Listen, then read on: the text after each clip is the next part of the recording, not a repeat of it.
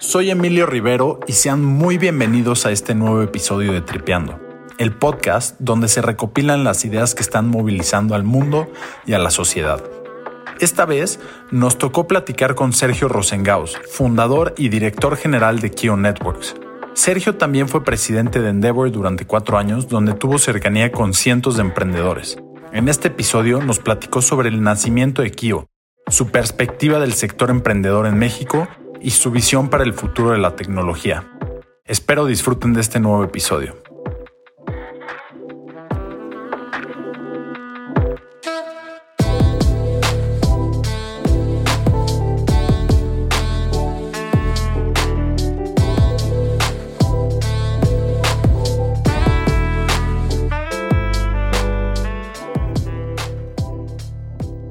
Pues, Emilio, pues qué gusto, este, qué gusto verte, la verdad. Este, hace rato que no nos veíamos y gracias por invitarme aquí a, platicar a, tu programa, ¿no? La verdad es que todos ustedes, todo su grupo que los conozco bien, pues son muy activos en esto de media y, digamos, compartir conocimiento. Así que, pues, encantado de, contarles algo. Es un enorme gusto tenerte aquí con nosotros en, en Tripeando Podcast.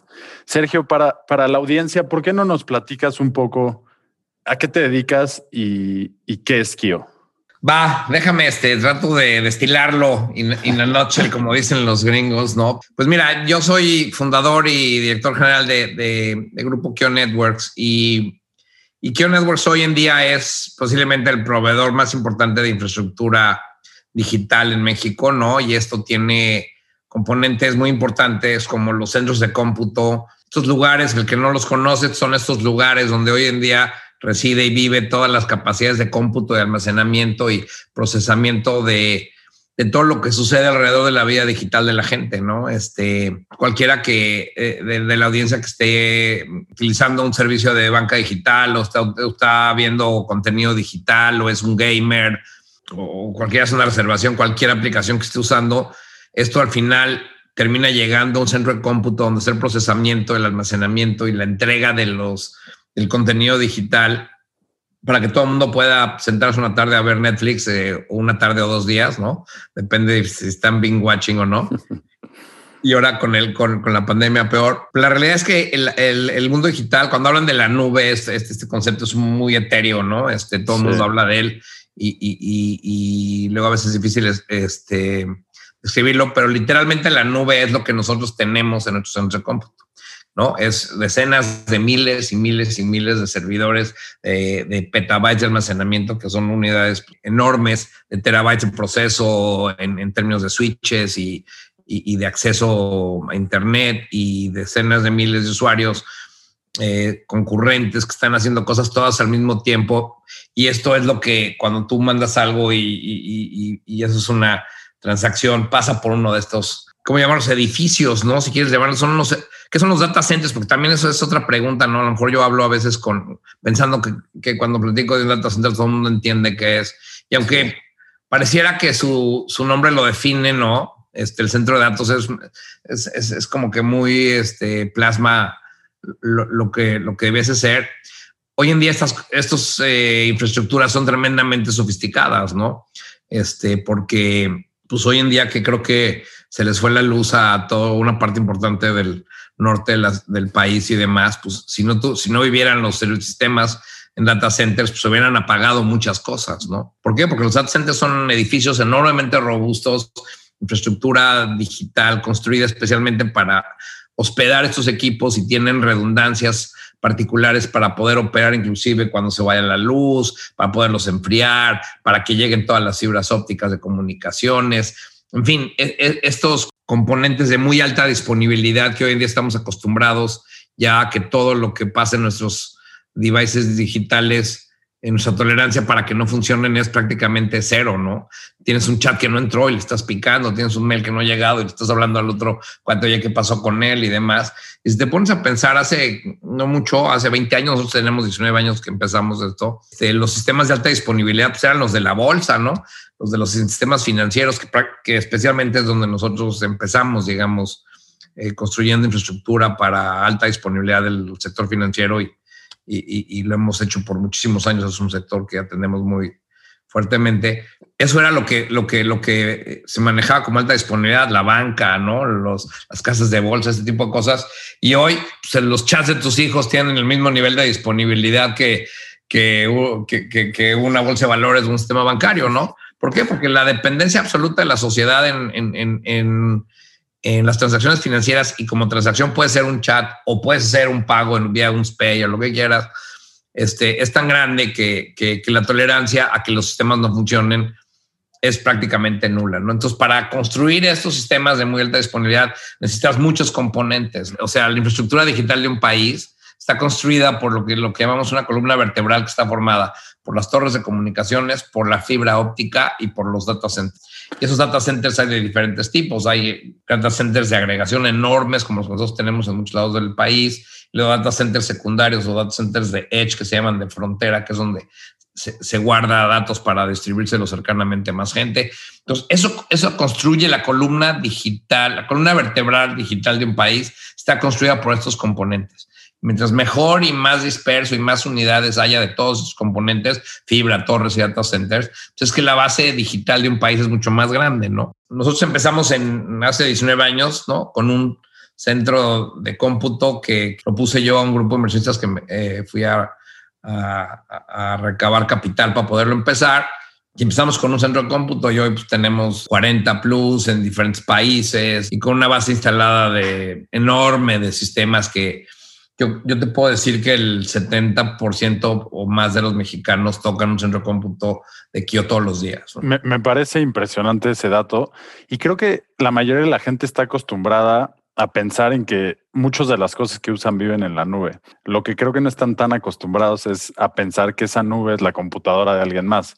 En este caso son, son las computadoras de Kio. Sí, sí, son las computadoras de Kio, de los Googles, de los Amazons, de los este, Microsofts, de, de, todo este este mundo de capacidad que está al servicio de la sociedad digital, ¿no? Sí, de acuerdo. Y, y tocaste un poco el inicio de, de hace 19 años. Me encantaría entender ¿Cómo hace 19 años volteaste y dijiste, oye, creo que aquí hay una oportunidad enorme, quiero lanzarme a emprender en este sector, quiero echarlo hacia adelante? ¿Y cómo era el ambiente en ese momento? Mira, la realidad es que yo por muchos años me dediqué a construir infraestructura, eh, como que la infraestructura siempre ha sido mi fuerte. Muchos años antes de esto, chistosamente me dediqué a la infraestructura de ferrocarriles.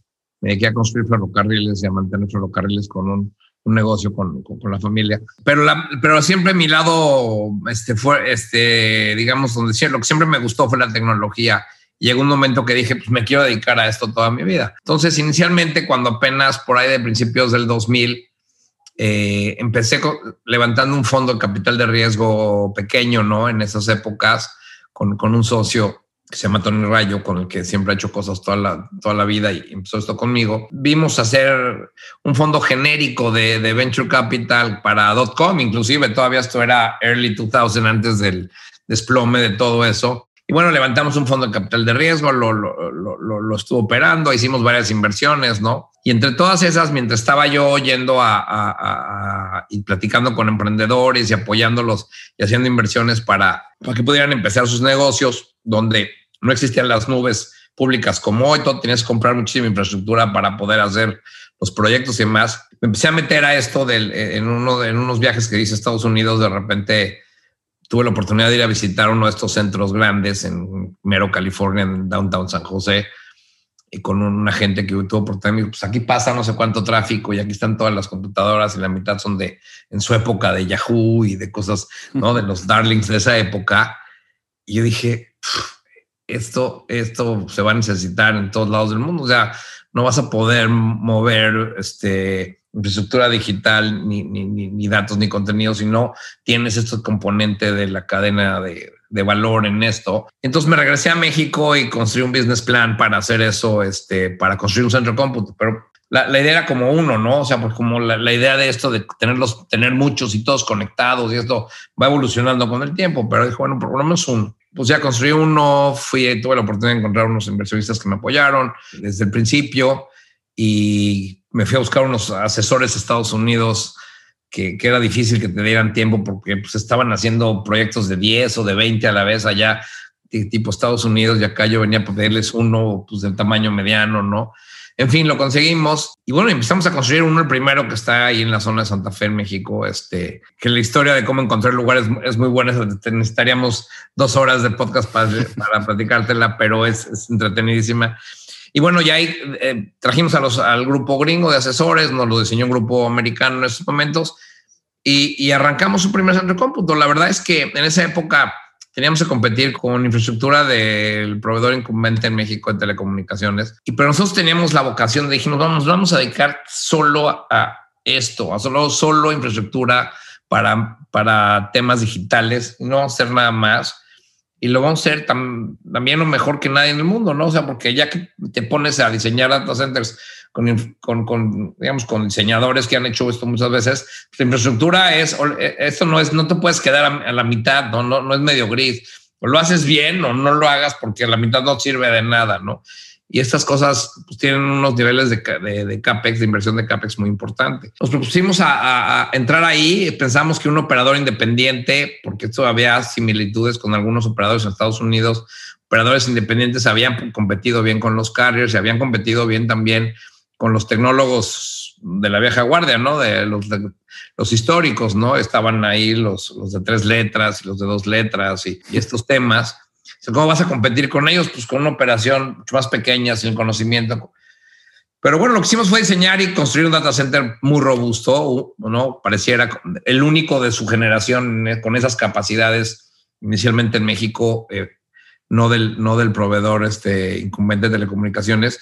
Y empezamos a competir con, con, con esa infraestructura que al principio era exclusivamente los, la, la, infraestructura, digamos, como de real estate, ¿no? O sea, tráeme tus equipos, te rento aquí un espacio adentro y, y te, o sea, es como te rento un departamento, pero nada más, pero no sé qué tienes adentro y no te pongo los muebles, ni te hago el servicio, ni te mando a la muchacha que te lave la ropa, ¿no? Es nada más en el puro depa vacío. Entonces empezamos ahí, empezamos a tener algo de, algo de éxito y al poco tiempo empezamos a, encontrar demanda de nuestros clientes para que le hiciéramos más cosas, ¿no? La, la, demanda de, oye, ya estás haciendo esto y esto está bien complicado.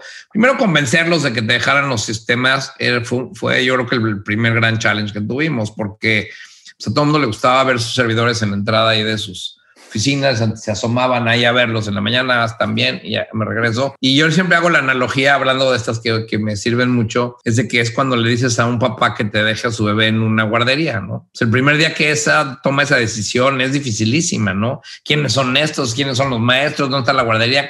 Eh, quiero unas, hoy en día pues quiero unas cámaras, yo quiero verlo online empieza esta, esta condición. Y es lo mismo, ¿no? Estabas pidiendo a, a, estos directores de sistemas que te entregaran sus equipos para que vivieran fuera de sus casas. Y bueno, eso pasó, la, digamos, la presión global de estas cosas para los grandes grupos era muy importante y empieza a ser. Yo creo que el momento en que lo hicimos fue complicado, regresando un poco a, a que fue el momento de que el, el dot-com estaba cayendo, en el, porque nosotros empezamos en el 2001, ¿no? Justo cuando acaba de hacer la debacle de, sí, de los sí. dot-coms, pero afortunadamente pues ya teníamos, tuvimos la gran fortuna de contar con inversionistas comprometidos que, pues, que nos echaron para atrás, ¿no? Y dijeron, pues, pues hay que seguirle. Este tiene una dinámica que infraestructura en los países normalmente son inversiones de muy largo plazo, el plazo de 20 años apenas y se ve como no en el mundo de, la, de, la, de, las inversiones de infraestructura. Y digo, aunque, aunque sí puso, puso un, como, como digo, fue, un tema que a el mundo le pegó, pero bueno, nosotros continuamos con nuestro plan, lo seguimos, lo seguimos eh, construyendo, lo terminamos a tiempo, ¿no? Que fue un reto también importante encontrar las capacidades y los contratistas y la calidad de construcción que era extraordinariamente complicada para eso, no que no existiera en México, pero no era muy común que se hiciera. Pues ya este, arrancamos con ese, con ese proyecto en, el, en, en, en enero. Nos encendimos. Este, estos data son complicados porque estos son como plantas de generación este, nuclear, ¿no? Porque una vez que las prendes, no las puedes apagar nunca, ¿no? Porque se van llenando y adentro hay miles y miles y miles de cosas de, de servidores y de computadoras, pues nunca los puedes apagar. Tienes que pensar que de, de aquí que los prendes hasta el número de años, muchísimos en el frente, 20 plus o más. Los primeros que tenemos ya tienen 20 andando. Esto no se puede apagar nunca, ¿no? Entonces tienes que correr una serie de procesos y auditorías y de, se llama un proceso que se llama comisionamiento para ver que todo vaya a funcionar bien están diseñados para que puedas darles mantenimiento sin impactar las cosas. O sea, tiene este mindset como de, esto vive así como una cosa que se llama Mission Critical Facilities, ¿no? ese es el mindset de los data centers. Y bueno, a lo largo de los últimos 20 años, pues, el, avance digital ha, ha probado que estos componentes son súper necesarios, ¿no? Las empresas globales que hacen esto que, hay, pues, tenemos competidores muy, muy fuertes en el mundo que hacen esto y que tienen esto en decenas o centenas de países, nada más sigue creciendo y creciendo y creciendo la demanda, porque esto es directamente proporcional a la capacidad de datos que tú usas como usuario, consumidor. ¿No? Y si tú me dices cuántos datos usas este año comparados con el año pasado, no nada más en almacenamiento, sino en procesamiento continuo, pues si tengo que hacer el doble, seguramente me lo crees, o sea, a lo mejor es más, ¿no? Porque esto no, no, no es un poco exponencial el consumo la cantidad de datos que se usan. Entonces, pues esto va a seguir creciendo y creciendo y creciendo, y aunque las computadoras son más y más y más poderosas, más pequeñas, pero esta es una carrera un poco maratonesca, ¿no? Porque se pone más infraestructura, se la demanda más los datos y ahora tienes ella y tienes este, todos los, los, nuevos acrónimos del, del mundo de sistemas, ¿no? De inteligencia artificial y Internet de todo y eh, Internet of Behavior y una bola de componentes nuevos que lo único que hacen es demandar más y más y más procesamiento. Entonces, este pareciera que el componente de lo que hacemos nosotros es un componente bien esencial.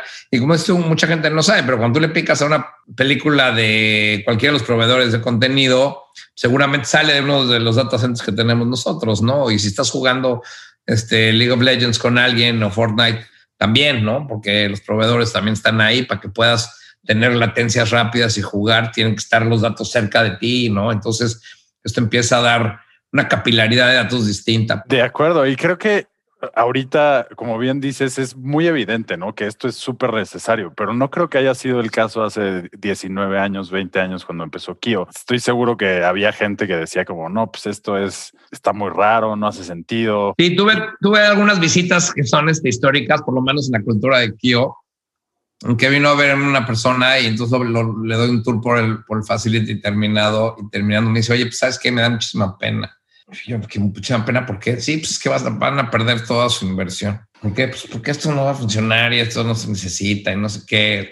Y así, ya sabes, yo dije, bueno, no, lo corría a patadas porque, porque, Dios es grande, pero, pero bueno, de esas historias tenemos muchas, ¿no? Y este, y la verdad es que afortunadamente el paso del tiempo, no solo hemos invertido en la infraestructura que tenemos, que es eh, muy, muy grande y en México y en algunos otros de los países donde estamos, pero hemos construido todo un grupo tecnológico que no nada más pone la infraestructura, sino pone los sistemas y opera los sistemas y administra la misión crítica de los sistemas. Los sistemas se caen porque son sistemas y están por definición les pasan cosas, ¿no? Este, estén con quien estén la capacidad de responder adecuadamente y entender qué les pasó y cómo los evoluciona. Y hoy en día con el uso de inteligencia artificial y análisis predictivo y cosas de este tipo, pues somos un grupo de 2.200 gentes, de los cuales 90, 80% de ahí somos este, proudly engineers y este, pues ahí, ahí, ahí es donde estamos hoy parados, ¿no? Y Sergio, también me gustaría entrar un poco a,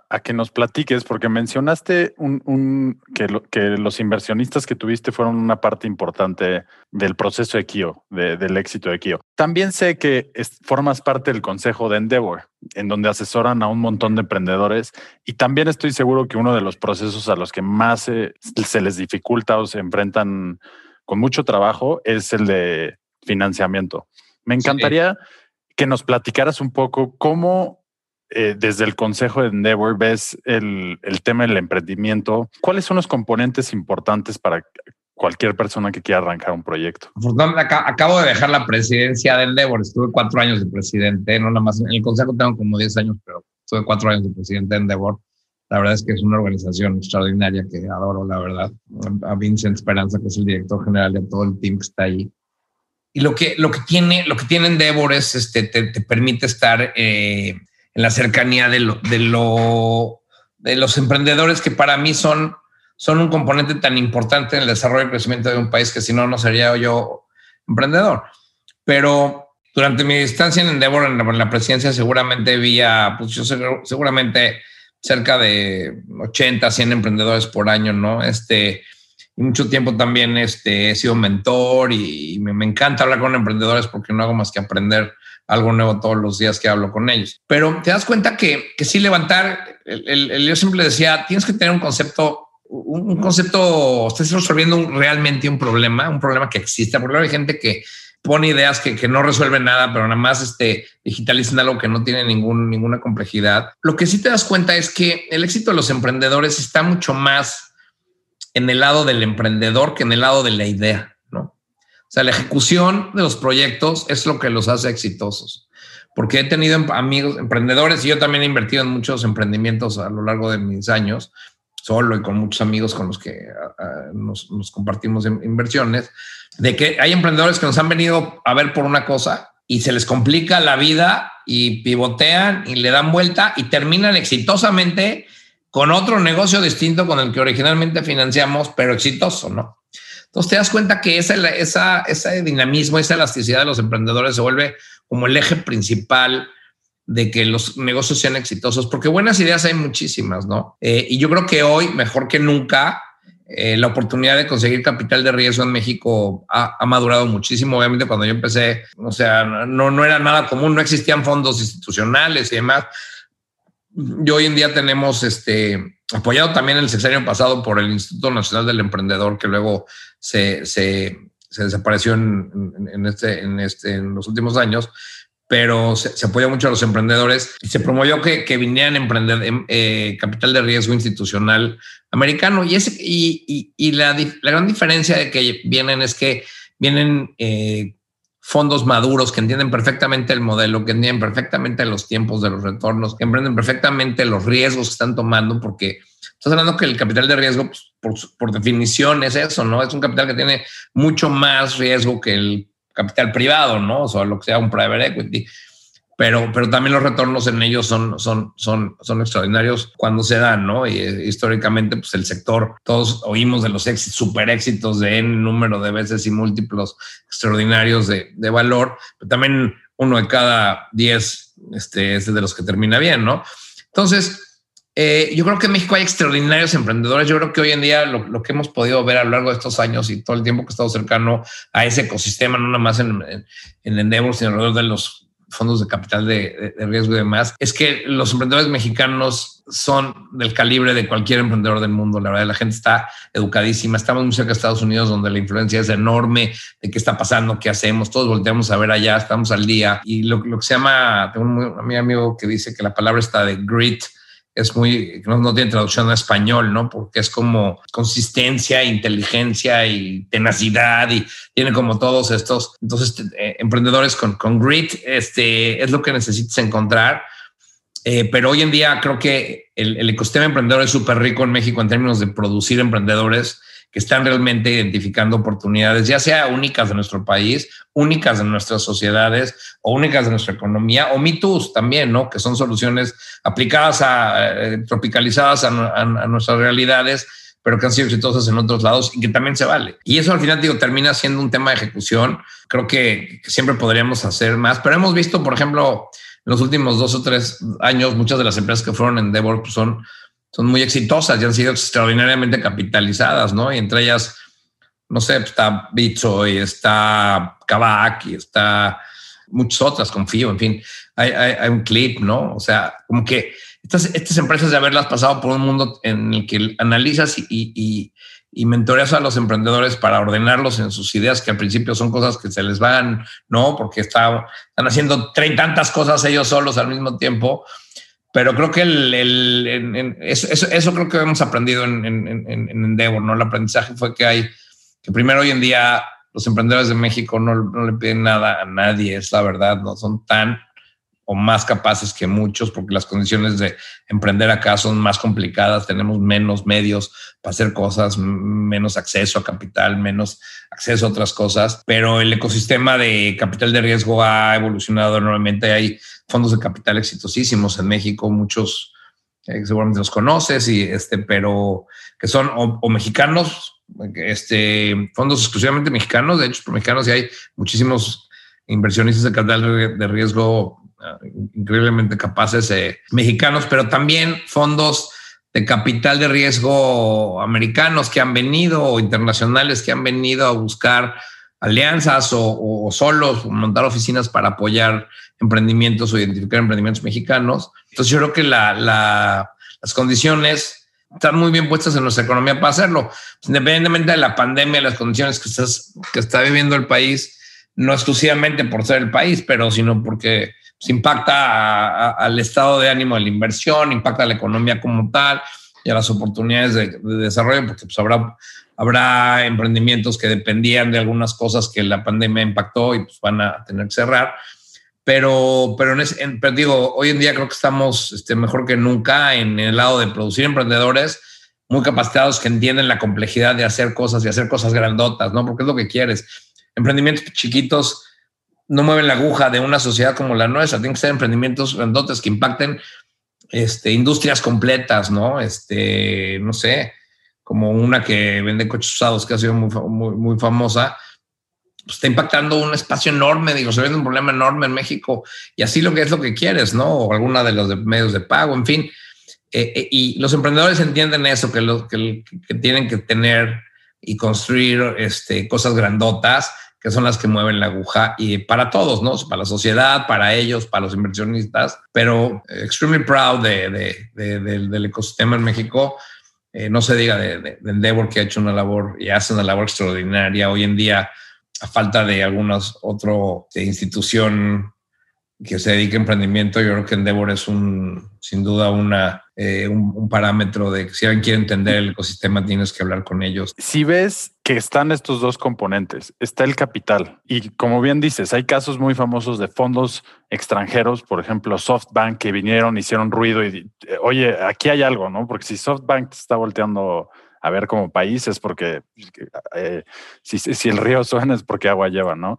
Luego tienes los emprendedores que tú conviviste con ellos y puedes, eres testigo de su capacidad.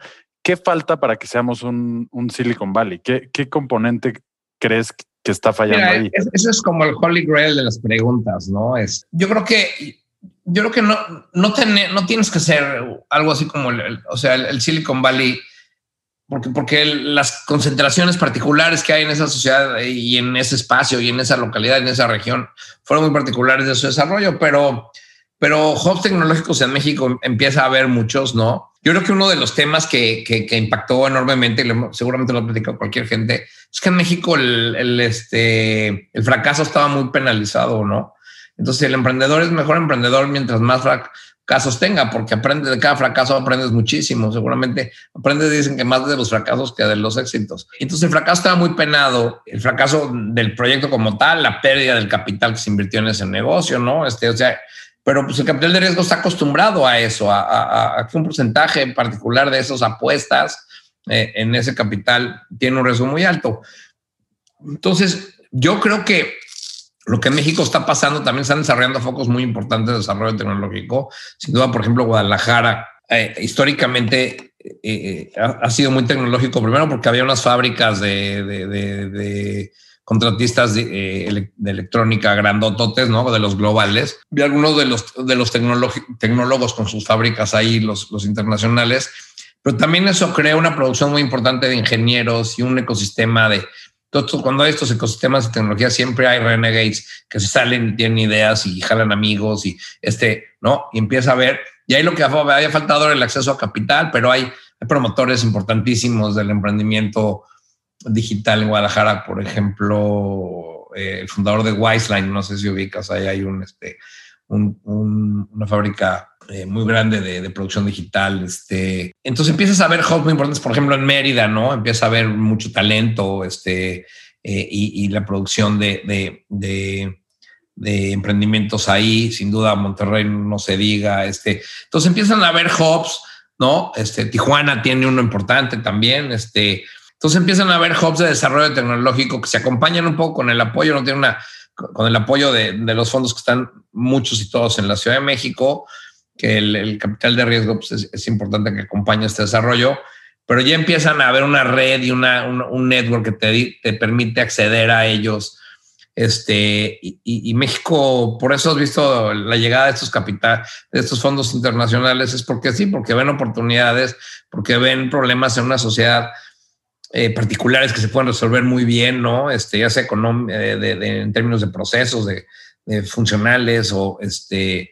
Y, creo que, que, aunque no, no creo que se vaya a hacer un Silicon Valley en, eh, prácticamente en ningún lado del mundo, ¿no? Porque todo el mundo lo ha querido replicar y no se puede, ¿no? Pero ni los mismos este, americanos en Austin, ni en Nueva York, y en Boston. Y, en Miami ahora, ¿no? En Miami ahora sí, ojalá. Este, pero yo creo que ya más bien hoy en día está, más, más con esto de la pandemia y el work from home y demás, las capacidades tecnológicas están muy diversificadas, pero México tiene extraordinaria o este, áreas y, concentradas donde hay muchísimo talento que se va a generar, una, que va a tener producciones importantes, yo creo que de emprendimiento. Y bueno, con esto de work from home y demás, también la colaboración técnica se, se ha tomado como una nueva, una nueva velocidad que, no todo mundo tiene que estar en el mismo lugar. Entonces, si hoy vas a desarrollar, pues puedes traer desarrolladores ucranianos si son muy especialistas en lo que necesitas, o argentinos, o who knows, donde los necesites y pueden trabajar sin ningún problema. Entonces, creo que esto se presta que se puedan haber hubs de desarrollo tecnológico prácticamente hoy en la desconcentración de los mismos americanos están desconcentrando Silicon Valley porque había concentrado pues, el costo de vivir, este, muchas cosas y ellos no lo están viendo desconcentrados un poco. Esa historia está por verse, pero es muy interesante entender cómo se va a ver Silicon Valley desconcentrado o no. No creo, que, no creo que pierda la concentración total, pero, pero pues ahora ya puedes trabajar en cualquiera de las tecnólogas grandes, por lo, por lo menos indefinidamente desde tu casa. Entonces, ¿cuántos de admin? ¿no? Ya no estás en Seattle, ya no estás en es el otro hub, ¿no? Es de donde ya estás en Silicon Valley. Pues vas a, va, va, a poder este, permear desarrollo en, otras, en otros hubs hay una pregunta obligada para ti, Sergio, que creo que alguien que está tan cercano a la tecnología eh, ha visto tantos proyectos de emprendimiento. Creo que eres la mejor persona para contestar algo así. ¿Cuál es una de las tecnologías que más te emociona en los próximos 10, 15 años? Que estás viendo ahorita que, que vaya a tener un cambio radical en la vida de las personas. Pareciera obvia la respuesta, que, que sin pensarla tendría que decir que es la inteligencia artificial. Pero suena obvia porque, es un, porque hoy en día está como muy de moda y es un cliché y todo el mundo lo usa. Es difícil verla aplicada en el, en el cambio de una sociedad y qué mejora para la gente, ¿no? Eso es lo que creo que va a ser. Y esas aplicaciones masivas de inteligencia artificial a muchísimos de los procesos que, que, que, usamos como sociedad, desde el lado del consumidor, como el lado profesional y demás, están mejorando cada día y, quitándole fricción a todo lo que hace la sociedad en general completamente. Está, eh, digamos, trying to bring frictionless eh, evolution al comportamiento social, porque pretende tener muchísimas cosas que vas a ver qué quieres que hagan, ¿no? Yo, yo, creo que, yo creo que eso es enorme y hoy en día, si, yo te preguntara de, no sé, de, de, mil empresas mexicanas, ¿cuántas están utilizando inteligencia artificial? Puede ser que sean pocas hoy, y también tienen que ser, pareciera que tienen que ser empresas muy grandes, pero también no es cierto, porque la inteligencia artificial, la tecnología históricamente siempre ha apoyado mucho a organizaciones muy grandotas y luego hacia abajo menos, ¿no? Pero el uso de inteligencia artificial, como la vas a poder consumir como servicio, es como toda la evolución de los servicios tecnológicos, se pueden consumir as a service. Entonces vas a poder entregarles datos tuyos, seas una empresa chiquita de 10 empleados o de 20, con una suscripción de 100 o 500 dólares al mes y una empresa con 10 mil o 100 mil le va por una suscripción más grande para que te analice y te digan los datos que te están diciendo y te dé tiempo.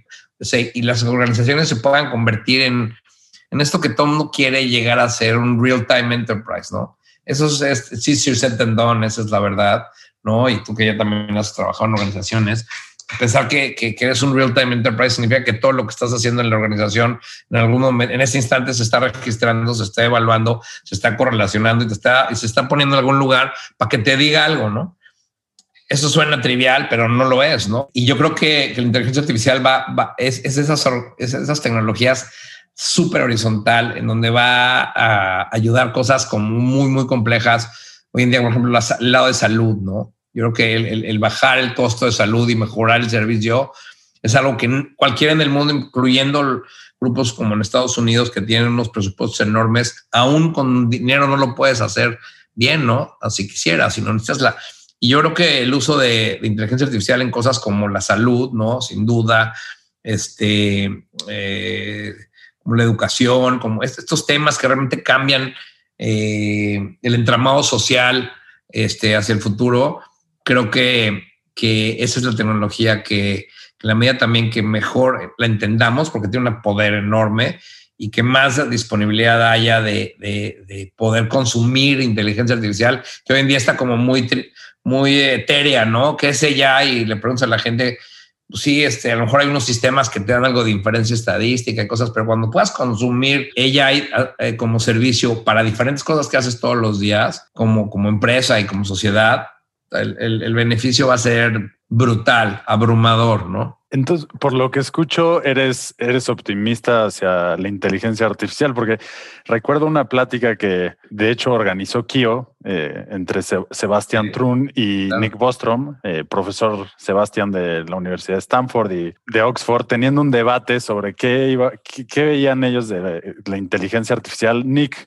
muy pesimista, Sebastián un poco más optimista. ¿Tú cómo lo ves? Es un, optimista de Colorado. Pero sí, la verdad es que lo que, lo que alcanzo a ver y, nosotros también que tratamos de siempre estar a la vanguardia y estar aplicando tecnología, yo diría que de todos mis clientes, a lo mejor el 10 o el 15% de ellos hoy en día tienen algún proyecto donde estén aplicando algo de inteligencia artificial. Y yo creo que, que, que esto sucede también porque la inteligencia artificial se vuelve realmente aplicable cuando va acompañada con, con, con, la identificación y con el uso de por parte de un, de un ingeniero, ¿no? De, de un talento este, que, que, entiende qué estás haciendo con él y para qué lo quieres y construye los mecanismos alrededor de los motores de inteligencia para que les entren los datos, les hagan los datos. Entonces, esta colaboración se vuelve mucho más estrecha en el mundo de data science y, y AI. Y creo que primero es, una práctica que, que, también es joven, ¿no? Eh, si tú quisieras reclutar data scientists, seguramente te, te, pasa eh, y data scientists buenos, este, es complicado, ¿no? Porque porque es gente que acaba de salir de las universidades porque esta carrera está muy joven y esta tecnología. Eh, y, bueno, están, están los grandes grupos de, de ella y no los deep minds de este mundo, ¿no? Este, eh, que, todo el mundo entiende que son los líderes de esto y que empezaron hace muchos años haciendo cosas cuando nadie pensaba que eran posibles, ¿no? Y hoy en día, pues están a la vanguardia como C3I y alguna de estas otras empresas. Pero sin duda yo soy un optimista, ¿no? De que va a venir a, mejorar el nivel de servicio de las cosas, el, costo de las mismas. Eh, digo, cosas tan importantes como la salud, pues mejorar el, pre, el precio unitario de servir a alguien salud y, el nivel de servicio que necesitan, la atención, la velocidad con la que lo entregas, eh, el, anticiparte a, a, una, a una a un malestar que tenga y demás. Todo esto se va a hacer con ella y en la medida que haya más posibilidades de agregar esos datos y que cada día los componentes para agregar los datos también se van acelerando, ¿no? Entonces, hoy ser un wearable que, que, agregue tus datos de tu ritmo cardíaco, pues ya estaría súper, súper común y lo puedes comprar por, por 30, 40 dólares. Entonces, eso, pues podemos ya pensar que hoy algo te están viendo el corazón todo el día y se lo puede mandar a un alguien y ver que algo sucede pues hace cinco años era impensable o era carísimo, ¿no? Y lo mismo va a pasar con cosas como la medición de, temas de, enfermedades crónicas degenerativas, ¿no? Obviamente diabetes y algunas de estas cosas. Estos, estos espacios tan grandes, tan difíciles de atender, porque no hay recursos que alcancen, no importando el país, yo creo que le va a tener un rol inmenso en eso y, y beneficiará a toda la sociedad. Qué buena onda que eh, yo también me considero un optimista, Sergio. Oye, qué, buena plática y a lo mejor vamos a tener que armar un, segundo episodio de, de, Tiripeando con Sergio Rosengaus. Pero ya, ya, para cerrar, me encantaría que nos dieras una recomendación. Y esto puede ser una recomendación de lo que sea. Puede ser un buen libro, una película, una serie, un podcast que te guste eh, para la audiencia, que, que si se puede que sea relacionado a, algunos de los temas que hemos tocado hoy. Hablando de eso de inteligencia artificial, el entender el impacto que tiene en la economía la inteligencia artificial parecería muy complicado, ¿no? Hay un libro que se llama Prediction Machines, que se llama The Simple Economics of Artificial Intelligence.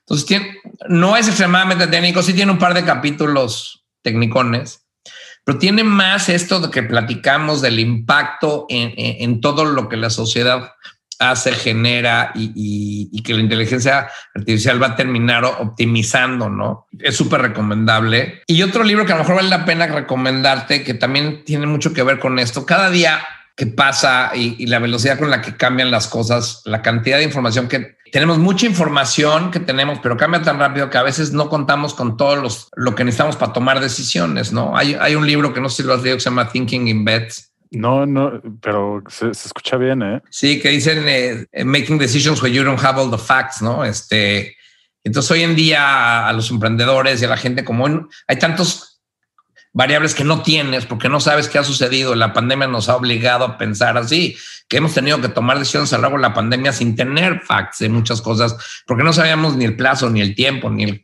ni el cuándo, ni el impacto, ni Entonces tienes que aprender también a tomar decisiones cuando no tienes todos los datos en las manos y que es un contraintuitivo con que tenemos tanta tecnología y tantos datos pero estos datos no había sistemas que los tuvieran, ¿no? O sea, ¿cuándo iba a acabar la pandemia? Si te hubieran preguntado en junio, pues no sabías, ¿no?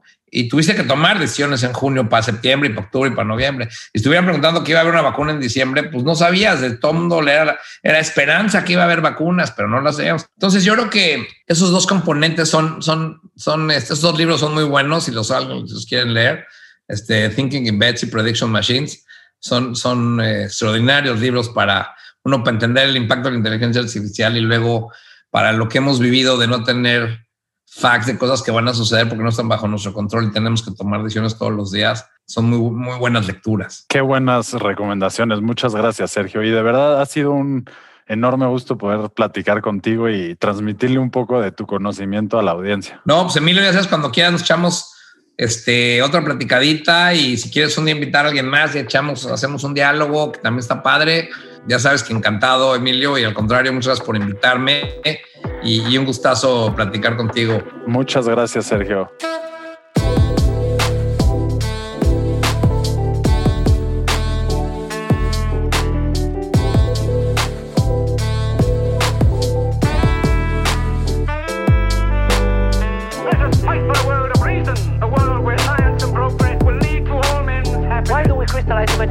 and I have my mind. The mind needs books like a sword needs a weapon. Artificial intelligence could spell the end of the human race.